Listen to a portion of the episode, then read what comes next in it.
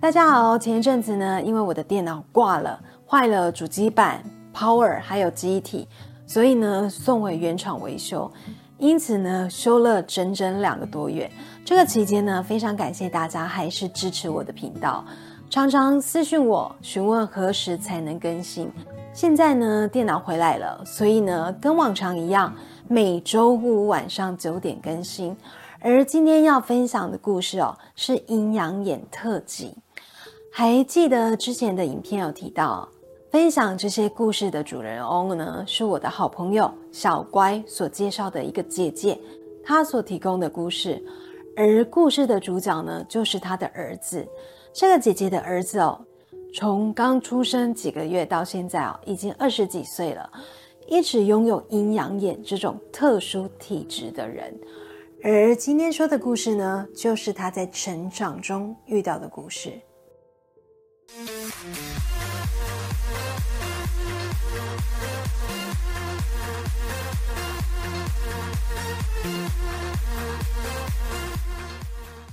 同样，为了方便叙述，因此呢，我将用姐姐的角度，第一人称呢来叙述这个故事哦。故事开始喽。因为儿子从小就有阴阳眼，当儿子一岁多的时候，为了生计，我承租了一栋透天厝。一楼的店面呢，是我经营美发厅；二楼的部分则是妹妹跟妹婿住的地方。因为美发院是每天营业，而休息的时间呢，大约都是在晚上九点左右。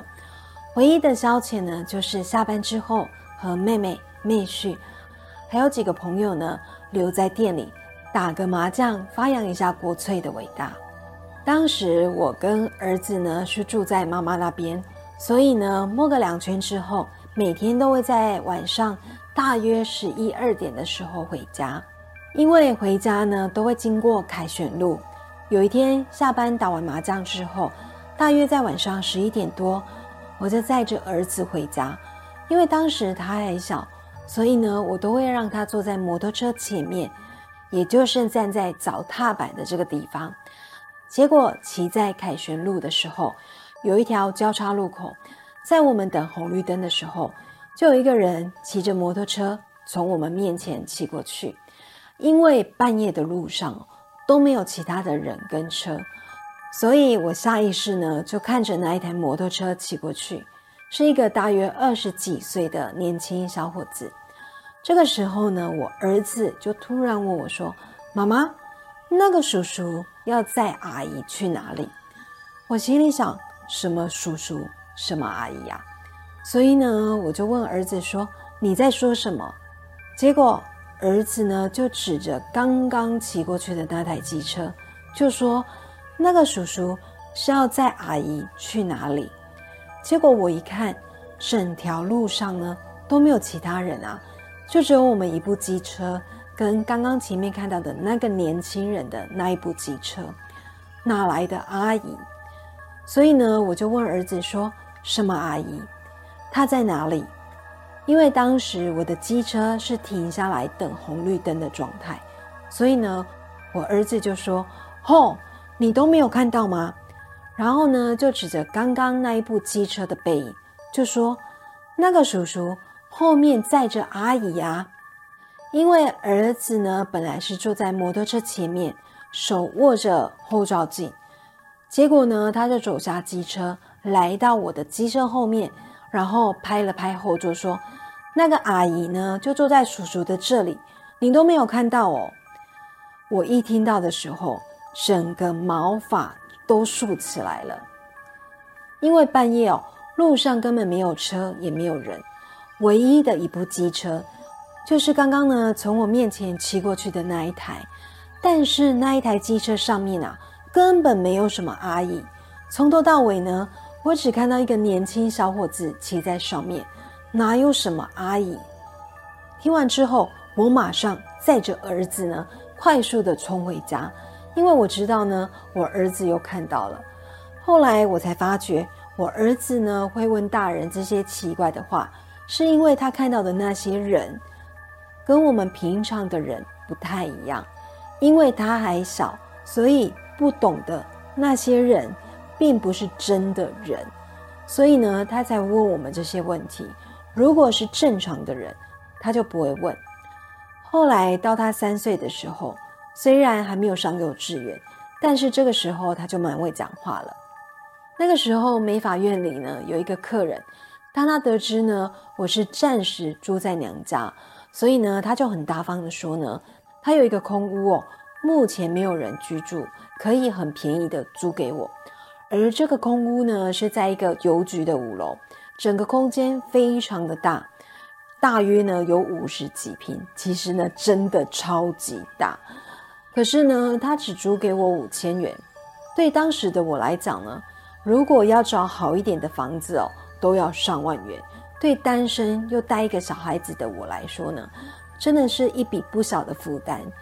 因为除了我还有小孩每个月的生活费之外，还有美法院的店租要付，而这里的租金呢只要五千元，而且跟工作的美法院呢又非常的近，所以呢我就决定搬到这里来住。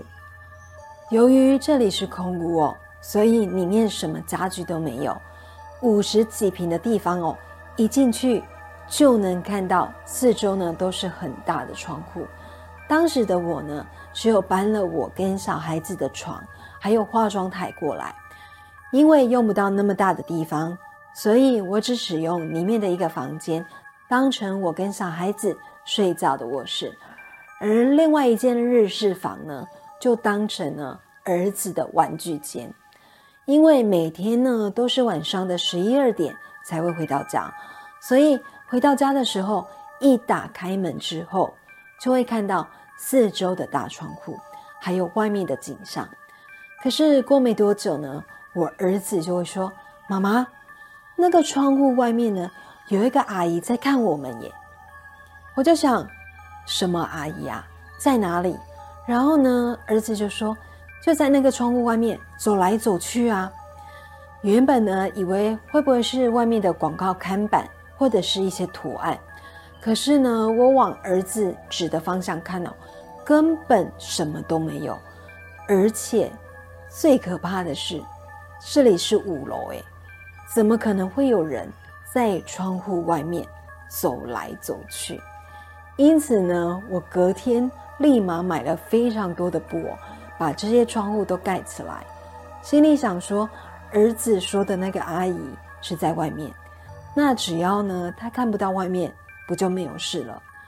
后来搬进去没多久，我就发现呢，我儿子变得非常会说国语。因为呢，当时的他还没有上幼稚园，而之前住在娘家哦，跟阿妈讲的都是台语。怎么搬来这里住之后呢？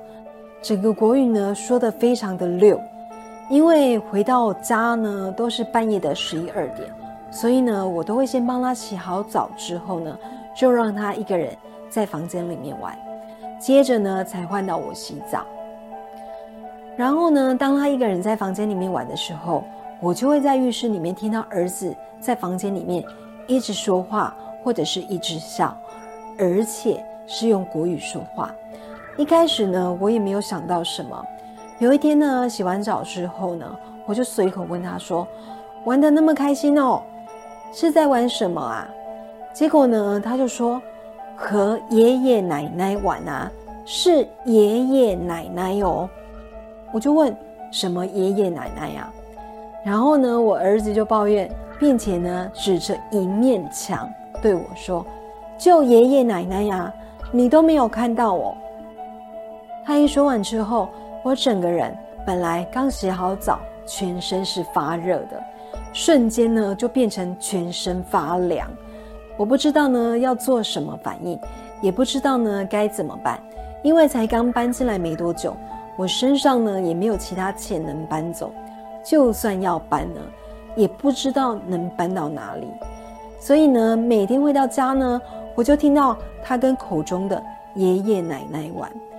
当时的我呢，真的是吓死了，整个身心俱疲。也只能呢，每天呢，默默的祈祷，跟这些看不见的爷爷奶奶说，我们只是暂时住在这里的单亲母女，没有什么恶意，请不要吓我们。也因为这样子呢，我产生了带他要去封天野这种想法，希望呢能将他这个看得到鬼神的阴阳眼给关掉。后来在询问庙宇之后呢，才得知租的这间房子哦，并不是什么凶宅，而房子里面的爷爷奶奶也不是什么怨灵，他们不知道是哪一任屋主的祖先哦，而他们的灵魂呢会留在那里，有可能是当时哦要请他们离开的时候，仪式并没有做好，所以呢没有请走，也有可能是他们觉得。这里是打拼了一辈子的主厝，所以呢不愿意离开，因此灵魂才会留在那里。后来发现呢，我儿子看得到他们，又加上呢小孩子很可爱，所以呢每天才会找我儿子说话。由于这两个灵魂体哦是外省人，所以呢跟我儿子交谈也都用国语，因此呢我儿子那一阵子哦国语才会说得非常的溜。故事。说完了，这个姐姐说呢，原本儿子去观天眼之后，应该呢就会看不到任何的鬼神，那就会没有什么事情。